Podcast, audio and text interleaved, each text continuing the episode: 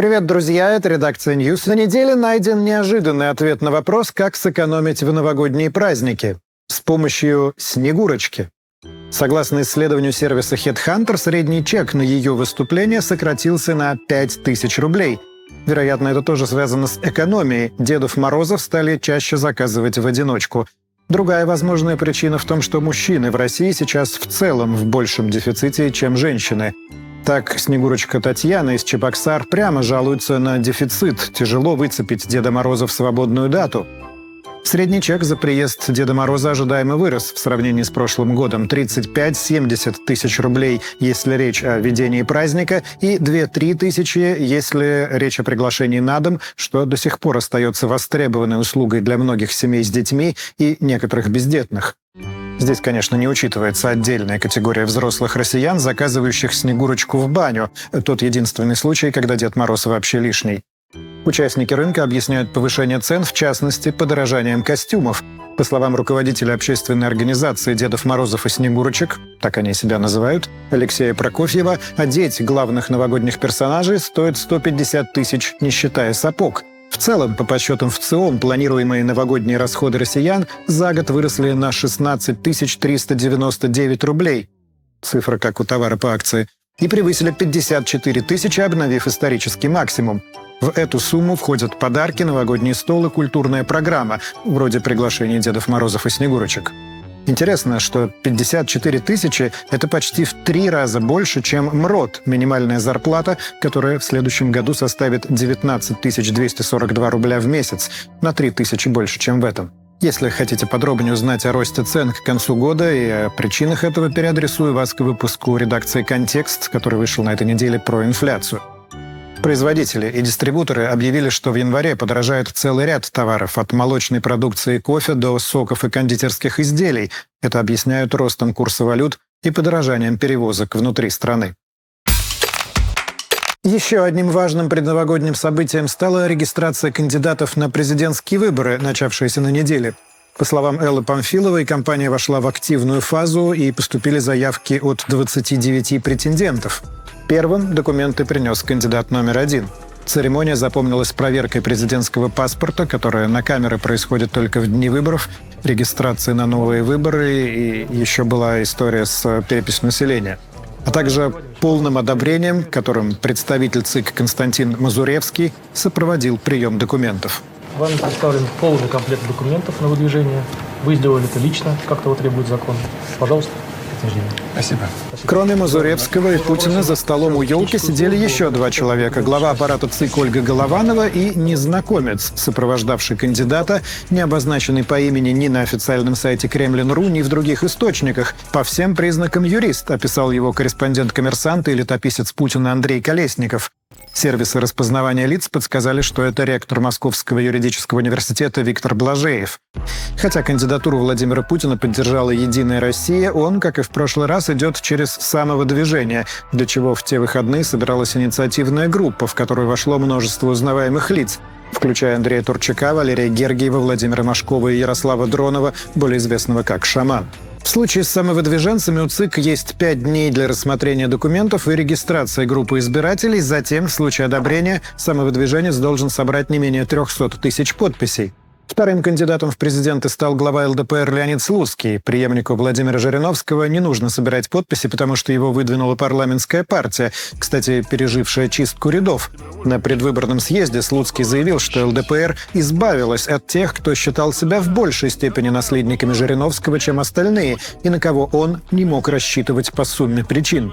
В начале ноября Госдума проголосовала за лишение мандата Василия Власова. Спустя месяц его исключили из ЛДПР с формулировкой «за предательство партии».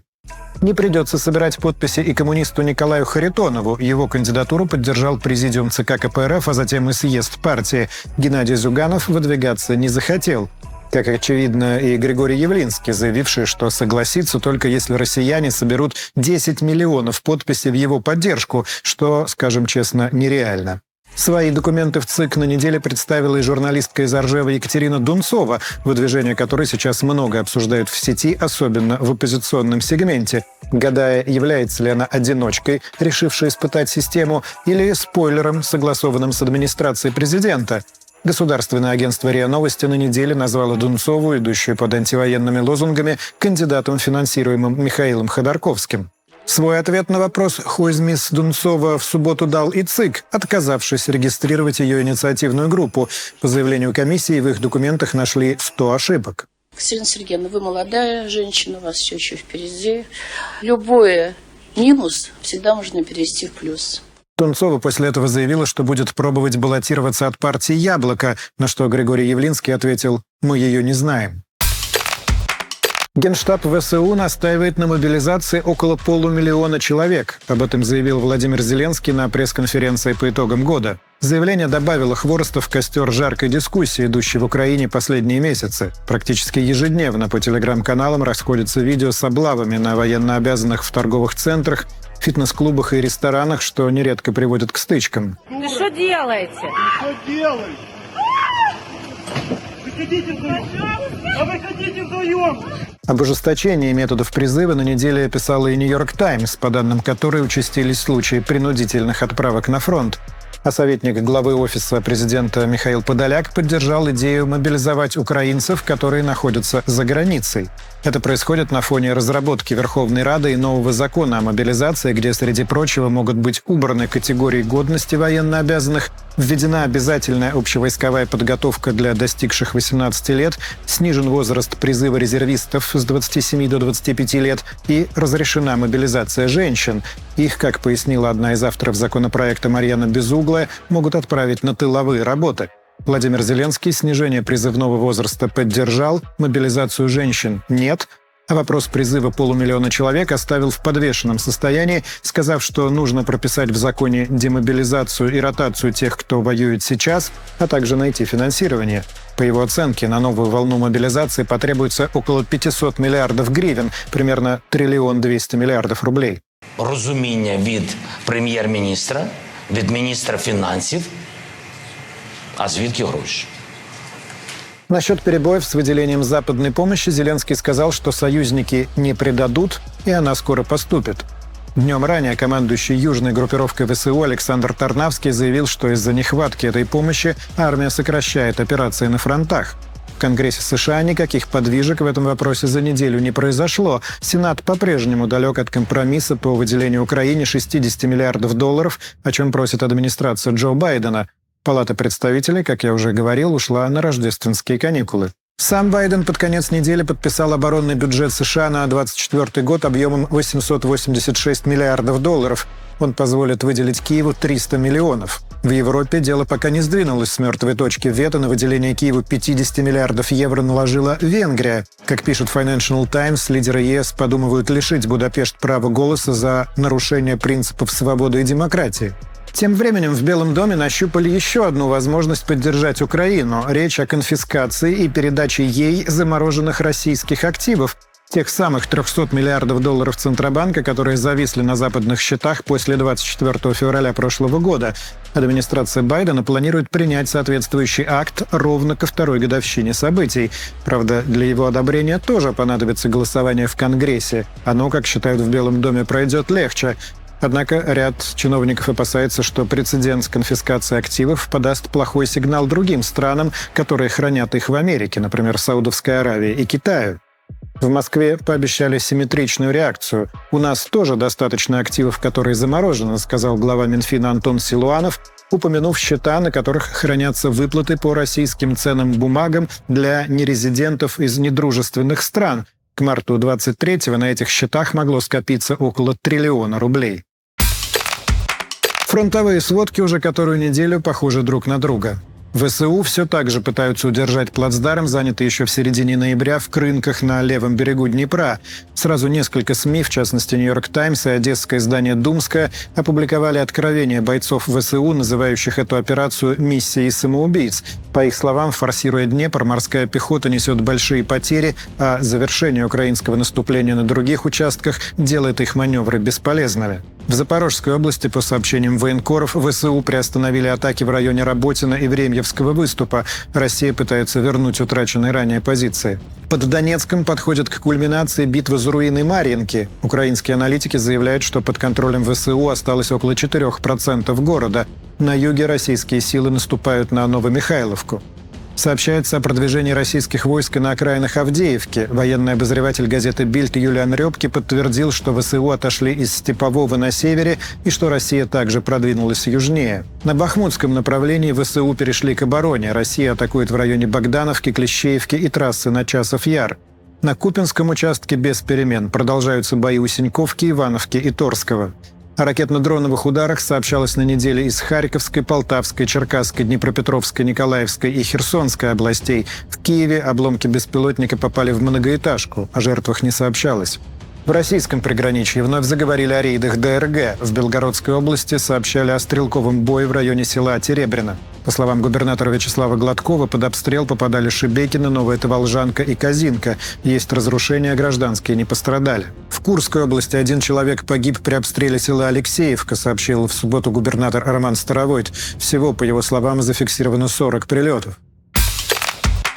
Финляндия на неделе сделала еще один шаг от России, подписав, как новопринятый член НАТО, оборонное соглашение с США, которые получают доступ к 15 военным объектам на финляндской территории и смогут размещать там войска, вооружение и технику. Для американских военных упростят прохождение погранконтроля и не будут требовать паспорта и визы. Подчеркивается, что упомянутые базы и гарнизоны находятся вдали от границы с Россией, но напряжение там вряд ли станет меньше. На неделе Владимир Путин пообещал в ответ на вступление Финляндии в НАТО создать Ленинградский военный округ, где будут сконцентрированы определенные воинские подразделения. Проблем не было, теперь будут. На этой же неделе Евросоюз утвердил 12-й пакет санкций, запретив импорт из России сжиженного пропана, ювелирки, алмазов и изделий из алюминия. В санкционные списки попали также 140 человек и компаний, в том числе ряд ЧВК, среди которых «Царские волки» Дмитрия Рогозина, и также санкции введены против телеканалов «Спас» и «Царьград». Перечень физлиц попали радиоведущая Анна Шафран и сын зампреда Совбеза Илья Медведев. Его отец отреагировал на санкции словами благодарности, заявив, что ВВП России растет, а европейская экономика скатывается в рецессию. Еще одной заметной для российско-финских отношений новостью стал арест экс-командира штурмовой группы «Русич» Ваислава Тордена, он же Ян Петровский. Его подозревают в совершении военных преступлений в Украине в 2014-2015 годах. Я уже рассказывал, что Тордена, у которого был финский ВНЖ, задержали 20 июля. Экстрадиция требовала Украина, но получила отказ. В Финляндии сочли негуманными условия содержания в украинских тюрьмах. Тордена отпустили, но сразу же снова задержали. До 31 мая ему должны быть предъявлены официальные обвинения. На неделе Григорий Чхартишвили, более известный под псевдонимом Борис Акунин, не раз возглавлявший списки самых публикуемых российских авторов, был внесен в реестр террористов и экстремистов Росфинмониторинга. Против него также возбуждены два уголовных дела о фейках об армии и об оправдании терроризма. Официальная причина не названа, однако очевидно, что это следствие разговора писателя с прокремлевскими пранкерами Вованом и Лексусом, о котором я рассказывал на той неделе.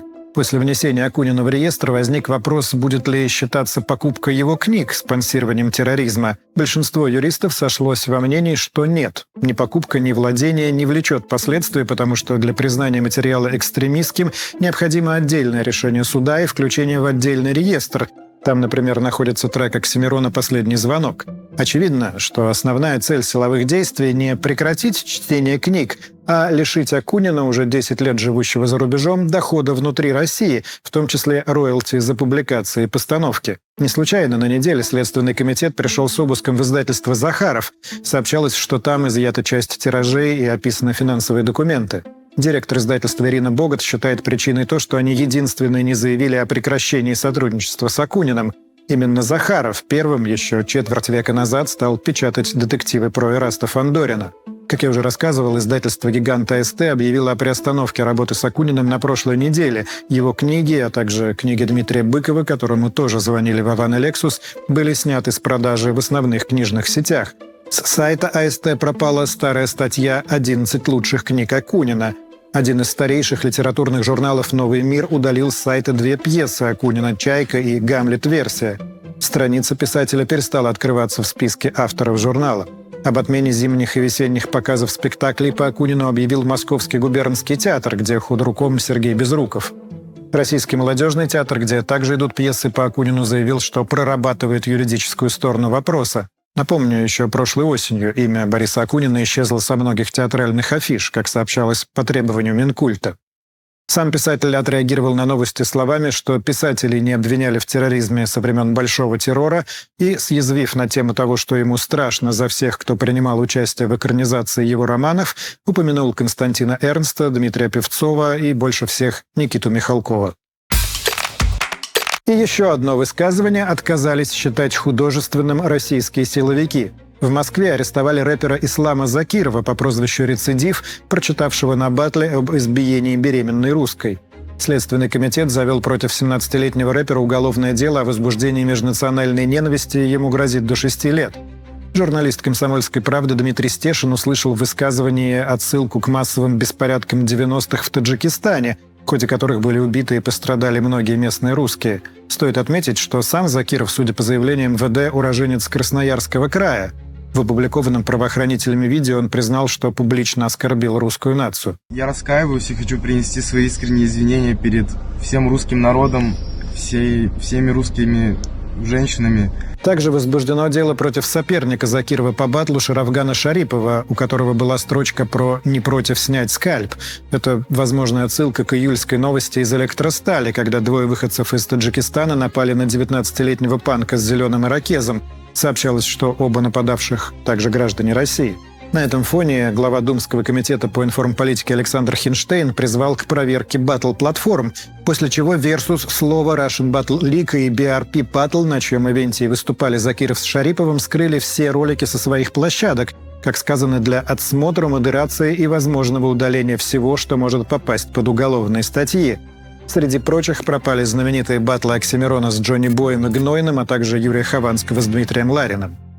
Думаю, не надо напоминать зрителям редакции, что рэп-баттлы стали важным культурным феноменом второй половины десятых. Самые популярные из них собирали на Ютубе до 60 миллионов просмотров, на неделе Оксимирон прокомментировал последние новости кратким «десятые кончились». Что касается темы мигрантов, то она в последнее время активно обсуждается в провластных и военкоровских телеграм-каналах. Звучат призывы ужесточить миграционную политику в отношении приезжих из Средней Азии. Так, глава СПЧ Валерий Фадеев призывал синхронизировать процессы получения паспорта с воинской повинностью, как раз на днях пресса широко освещала церемонию вступления в российское гражданство в Петербурге, на которой 11 выходцев из стран ближнего зарубежья сразу же получили повестки в военкомат. За последнее время не раз сообщалось и об облавах среди новых россиян, которых увозили в военкоматы. Под одну из них у выхода из мечети в Москве попал участник шоу «Перепой звезду» Мамут Усиинов – на этой неделе он поблагодарил за небезразличие военкома Чечни Турпал Али Есембиева, который лично уладил недоразумение и теперь уже все позади, и выразил готовность творчеством поднимать боевой дух наших защитников.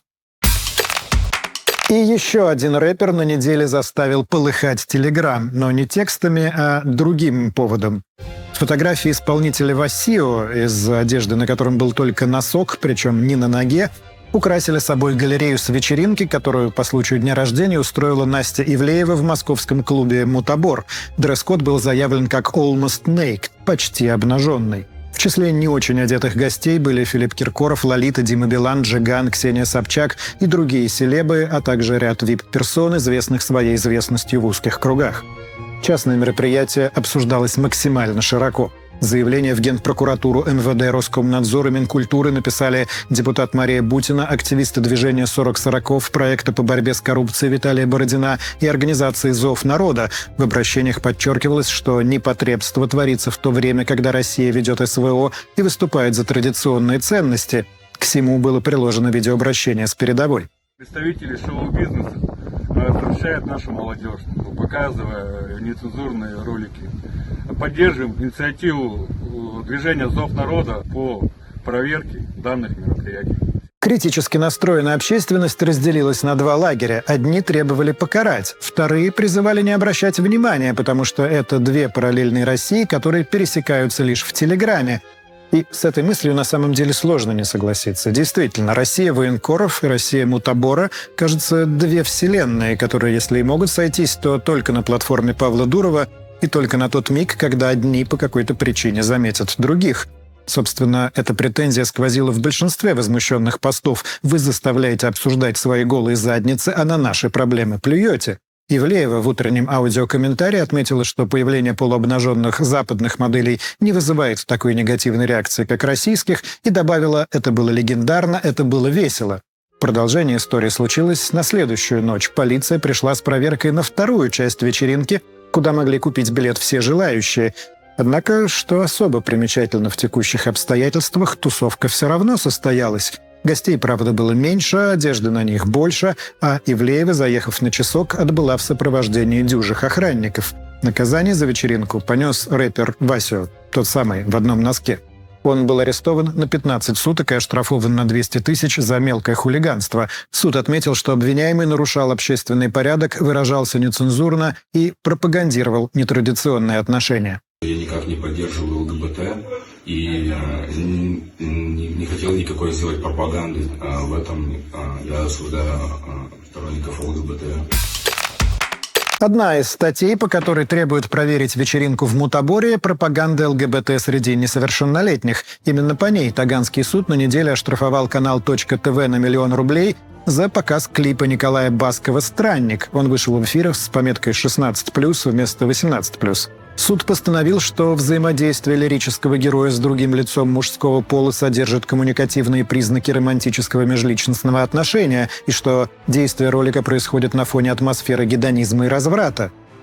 Стоит отметить, что клип вышел еще в 2012 году, а роль антагониста Баскова в нем исполнял Вячеслав Манучаров, ныне ведущий провластного канала «Эмпатия Манучи». С Ютуба видео Баскова оперативно удалили, а на странице в Рутубе теперь стоит маркировка 18+. А Зеленоградский суд Москвы зарегистрировал административный протокол о пропаганде ЛГБТ на издательство «Эксмо», Причина иска не указана, но СМИ предполагают, что дело в комиксе «Голубь Геннадий» украинской художницы Татьяны Хлонь, известной под псевдонимом Кора.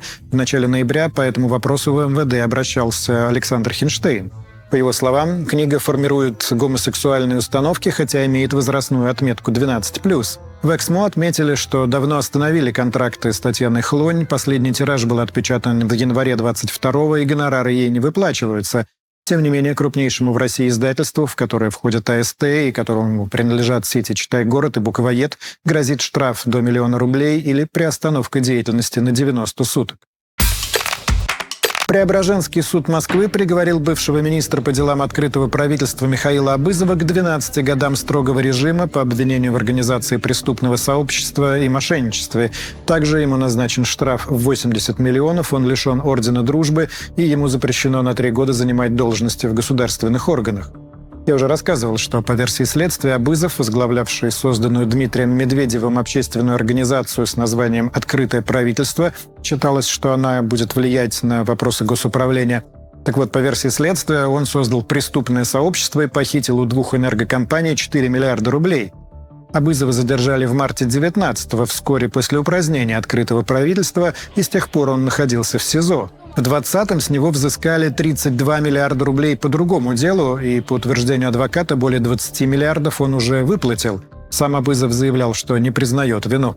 На этой же неделе стало известно, что судебные заседания по искам Алексея Навального перенесены на январь из-за невозможности установить с ним связь. Об этом сообщили во Владимирском областном суде. Напомню, местонахождение Навального неизвестно с 6 декабря. На прошлой неделе сообщалось о его этапировании из колонии во Владимирской области. Были сливы, что его доставили в Москву для проведения следствия по делу о клевете, но соратники Навального сообщили, что не нашли его ни в одном из столичных СИЗО.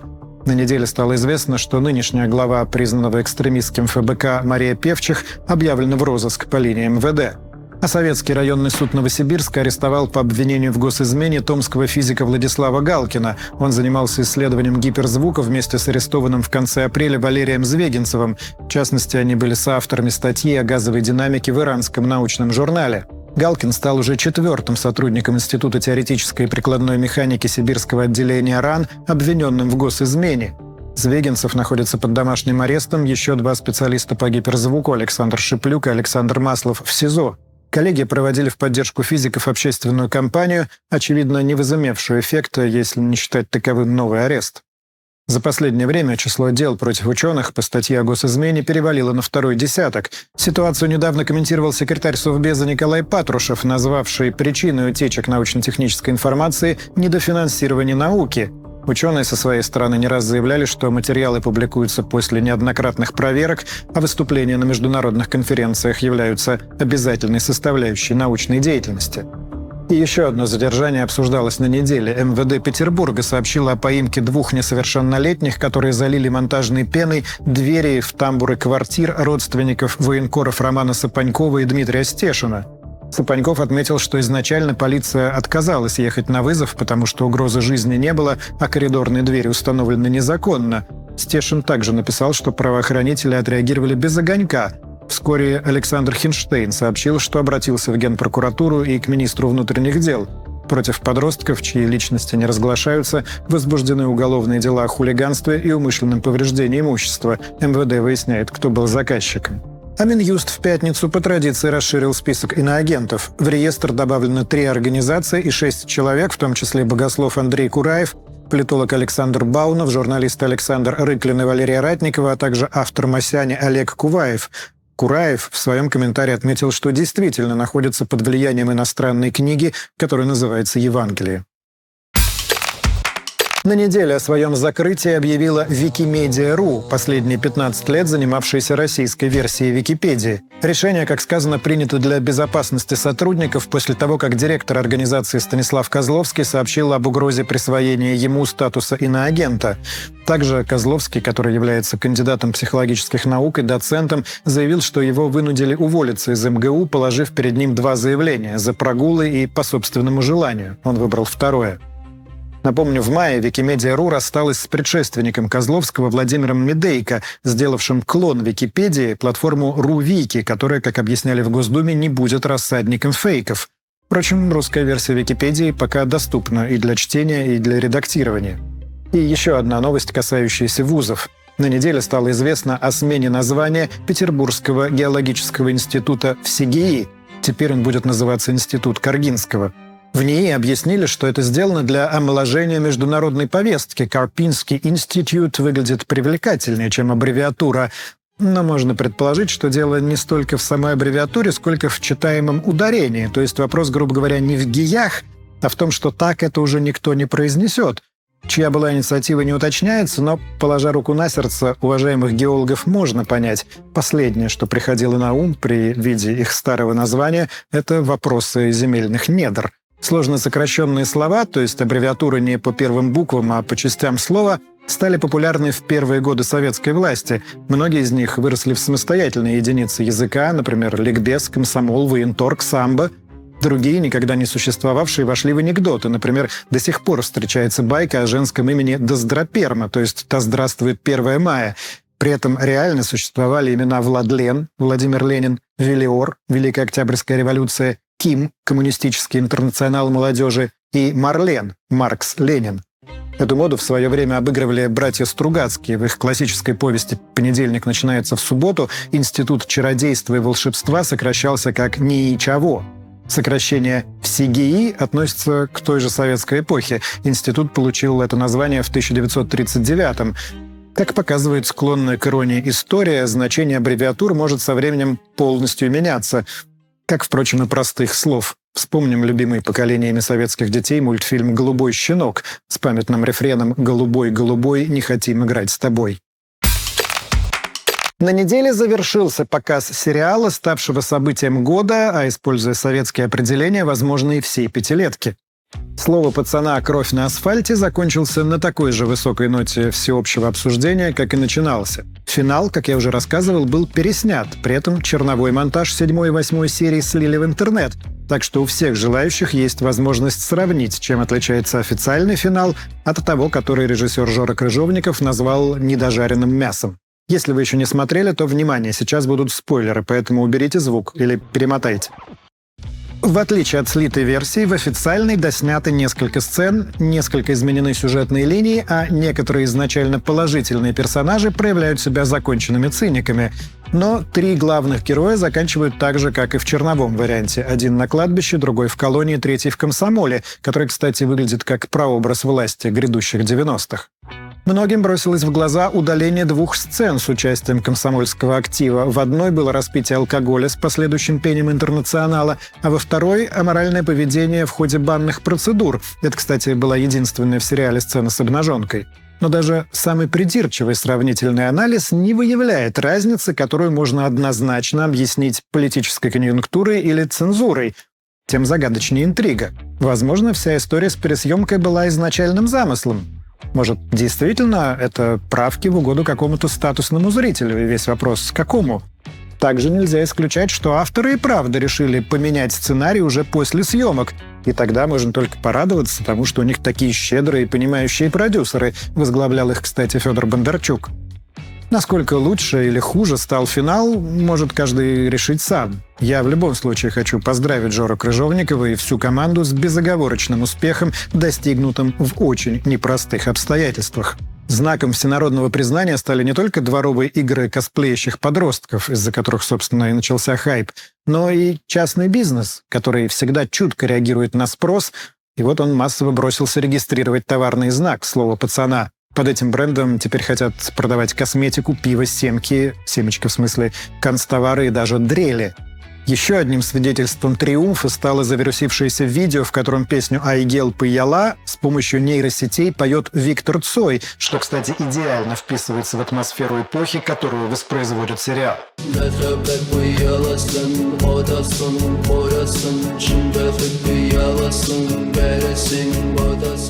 Автором трека стал саунд-продюсер из Казахстана Максим Боровиков.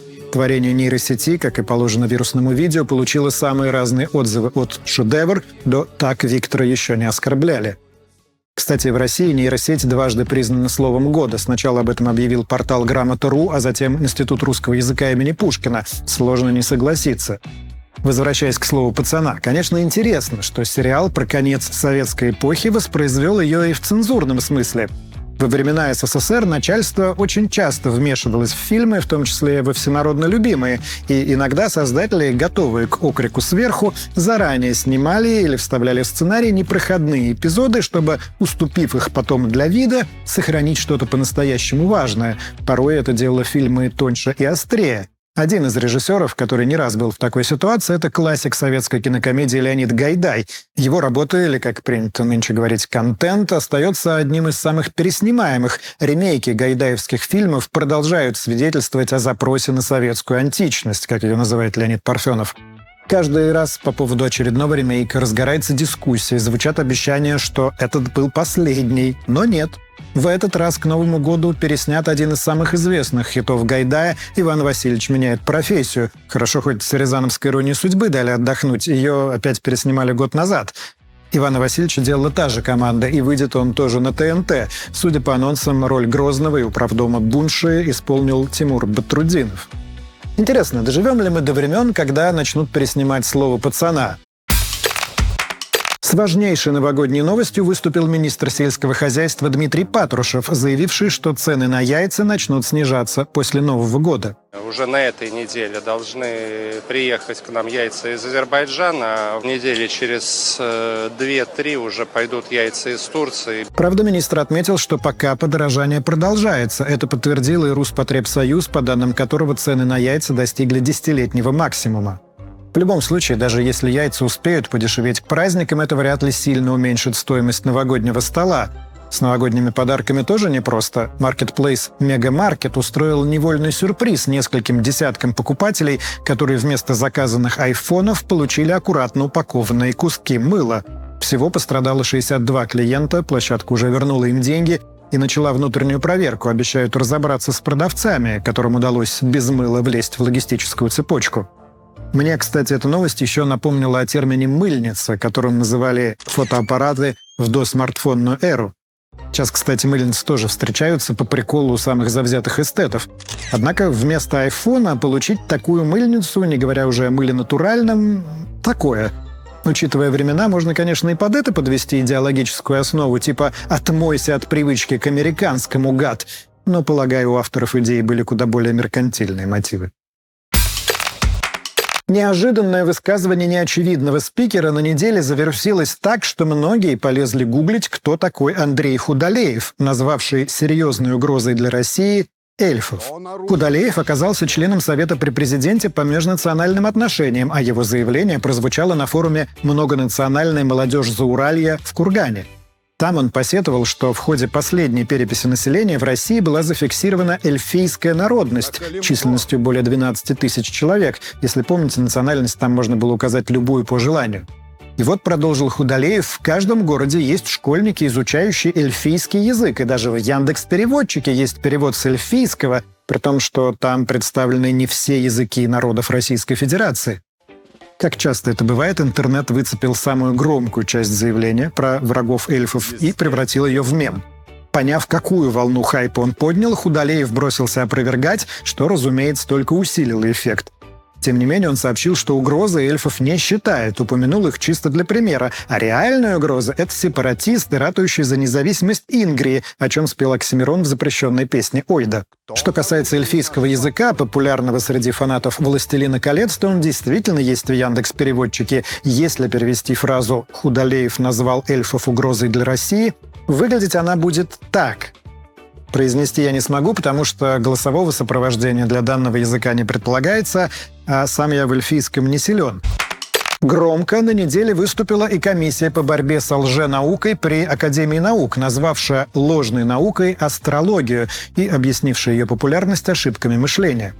В меморандуме комиссии говорится, что астрология не удовлетворяет методологическим требованиям, предъявляемым к научной дисциплине – Хотя вера в астрологию распространена и нормализована в обществе, ее использование может нести финансовые и психологические риски, а в случае медицинской астрологии и риски для здоровья, отметила комиссия. И она также рекомендовала не использовать услуги астрологов при принятии важных решений, а СМИ не рекламировать астрологические услуги.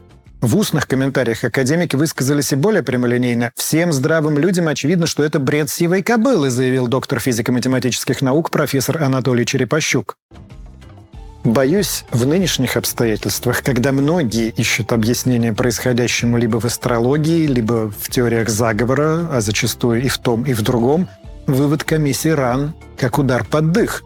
Особенно остро он воспринимается сейчас, когда в разгаре ретроградный Меркурий, кстати, если интересно, ранее комиссия по борьбе с лженаукой разоблачила якобы медицинскую диагностику по отпечаткам пальцев, а также гомеопатию, и ее недоказуемость вообще является одной из центральных тем в научном интернете. На радость Академии наук на неделе было несколько новостей из космоса в самом что ни на есть научном смысле. НАСА опубликовала фото скопления молодых звезд NGC 2264 возрастом от 1 до 5 миллионов лет, находящиеся примерно в двух с половиной тысячах световых лет от Земли. Фотка, как несложно догадаться, приурочена к Рождеству, которое западный мир как раз отмечает. Не менее впечатляющее фото прислал телескоп Джеймс Уэбб. Он сделал снимки Урана, которые впервые позволяют рассмотреть эту планету настолько подробно. На снимке видна сезонная облачная шапка Северного полюса и некоторые из 27 спутников. Кстати, кое-какие из них вплетены в земное литературное наследие. Например, Аберон был местом действия научно-фантастических романов, а такие названия, как Джульетта, Дездемона и Офелия, говорят сами за себя. До сих пор седьмая планета от Солнца остается одной из самых малоизученных. Из установленных фактов то, что Уран не имеет твердой поверхности и состоит из газа, а также, что его ось вращения наклонена на 98 градусов к плоскости орбиты. Из-за этого ночь на каждом из полюсов длится по 42 года. Это к вопросу об аллегориях. Но все ассоциации были в конечном итоге самым брутальным образом перебиты видосом с котом – который НАСА передала из глубокого космоса с помощью лазера.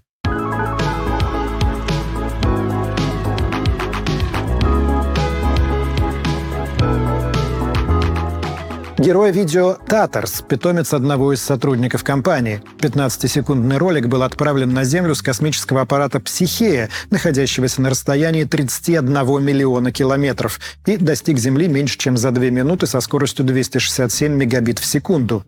Представители НАСА отметили, что это первый успешный опыт передачи видео на такое расстояние с помощью лазера. Что нам в очередной раз доказал этот кейс? Что ничего в интернете не заходит лучше, чем видео с котиками.